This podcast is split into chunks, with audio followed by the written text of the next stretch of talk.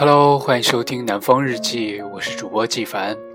今天给大家带来一篇文章，文章题目叫做《你还真当他情商低》。文章来自晚意。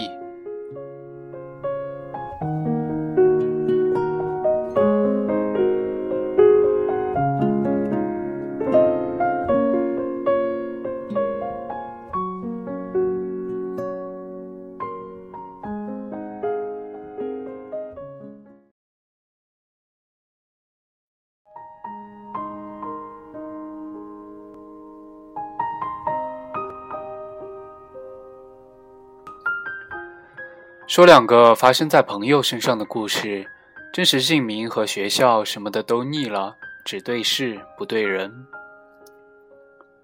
第一个故事，女主角就叫齐吧。齐姑娘认识了一个学霸男，是参加学校社团活动认识的，也就是说，双方共同的朋友很少。她对他的各方面甚是满意，认为其是爱学习、三观正、逼格高的三好青年。除了一点不好，情商低。他什么都好，就是情商低，是刚交往那段时间齐总挂在嘴边的话。因为这个情商低、智商高的男朋友，他把宿舍的同学也折磨得很苦恼。因为学霸每天学习到半夜就算了，还总喜欢半夜学习完之后和齐打个电话。本来齐也不想总半夜聊天的，可别的时间打他都很少接，不是在开会就是在上课，要么就是在自习。为了做一个懂事的女朋友，齐只好妥协了。要是不会影响别人的其他什么事情也就算了，可是每天晚上凌晨打电话，搞得寝室的姐妹都没法好好休息。但是碍于情面，又不好意思直接说。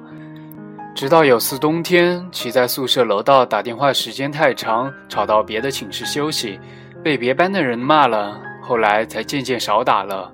可她这一不主动打电话了，发现怎么这男朋友也不主动联系她了。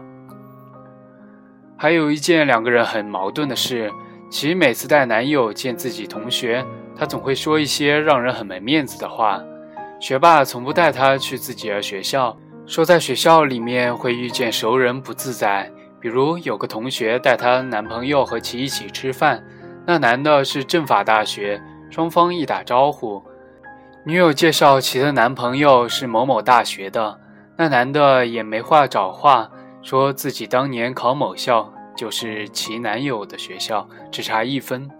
其男友接了话，哦，没考上的人都这么说，让那顿饭吃的大家都很尴尬。可是他家那位也很坦然，每次遇到类似的事情，哥们儿还态度诚恳、眼神坚决地说：“好了好了，人家就是情商低嘛，你又不是不知道，原谅我这次嘛，行吗？”当时我们很多朋友都跟齐说：“你对象不对劲啊，总是晚上联系你，白天再忙也不至于打个电话的时间都没有吧？”过了一年多，两人果然分手了。其实这个故事最狗血的是分手这段，分手是因为后来齐查他手机，发现他在学校还有一个女朋友，发现之后齐不动声色，还偷偷弄到他另一个 QQ 的密码和豆瓣账号，看了这位学霸和正牌女友还有豆瓣聊骚小妹子的那些聊天，他才恍然大悟，他哪里是什么情商低啊，人家和正牌女友的聊天恩爱着呢。什么好听的都是都会说，还引经据典的。想想也是啊，人家可是学霸，像引用个诗词歌赋什么的，还不是信手拈来。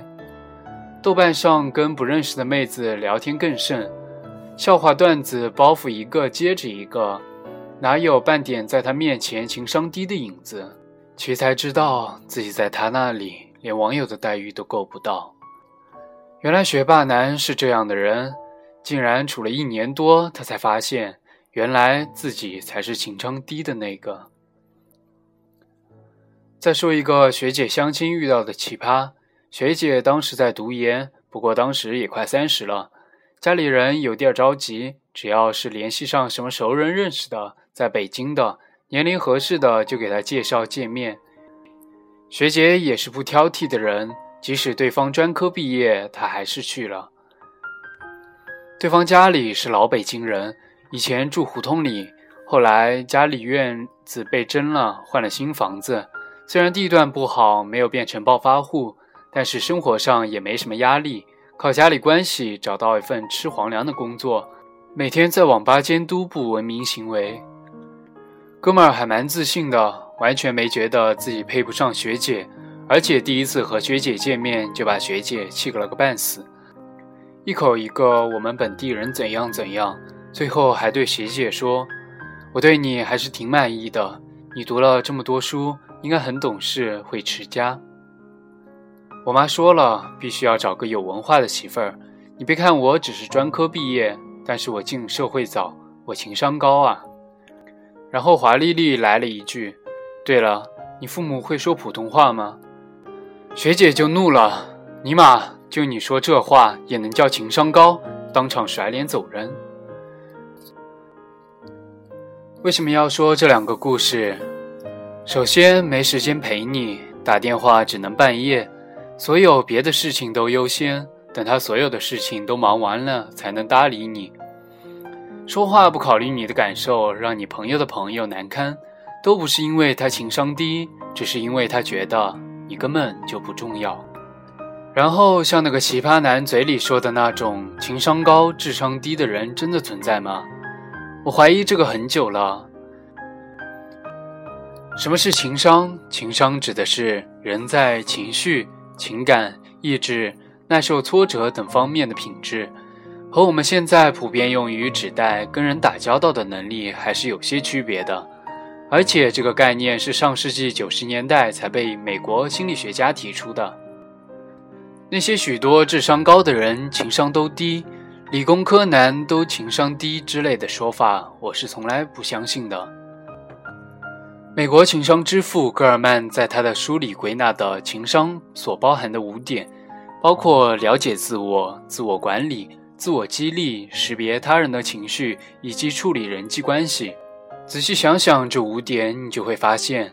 一个学习成绩好的人，起码在前三点上应该是特别优于常人的，不然他们怎么在从小到大那么多次竞争中打败其他人？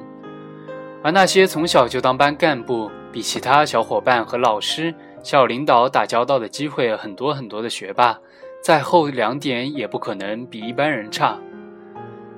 许多人觉得理工男嘴笨不浪漫，可在我认识的理工男里。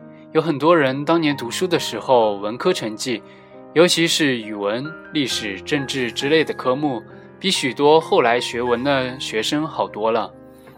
当年我们高中上一届的理科状元写作文就很厉害，因此论文学功底，许多理工科的人并不比文科学生差。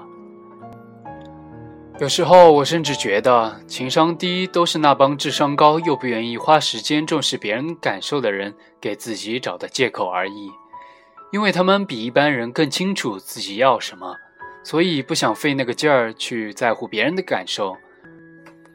换句话说，正是因为他们情商够高，对自己有更清楚的认识，更明确自己要达到的目的是什么。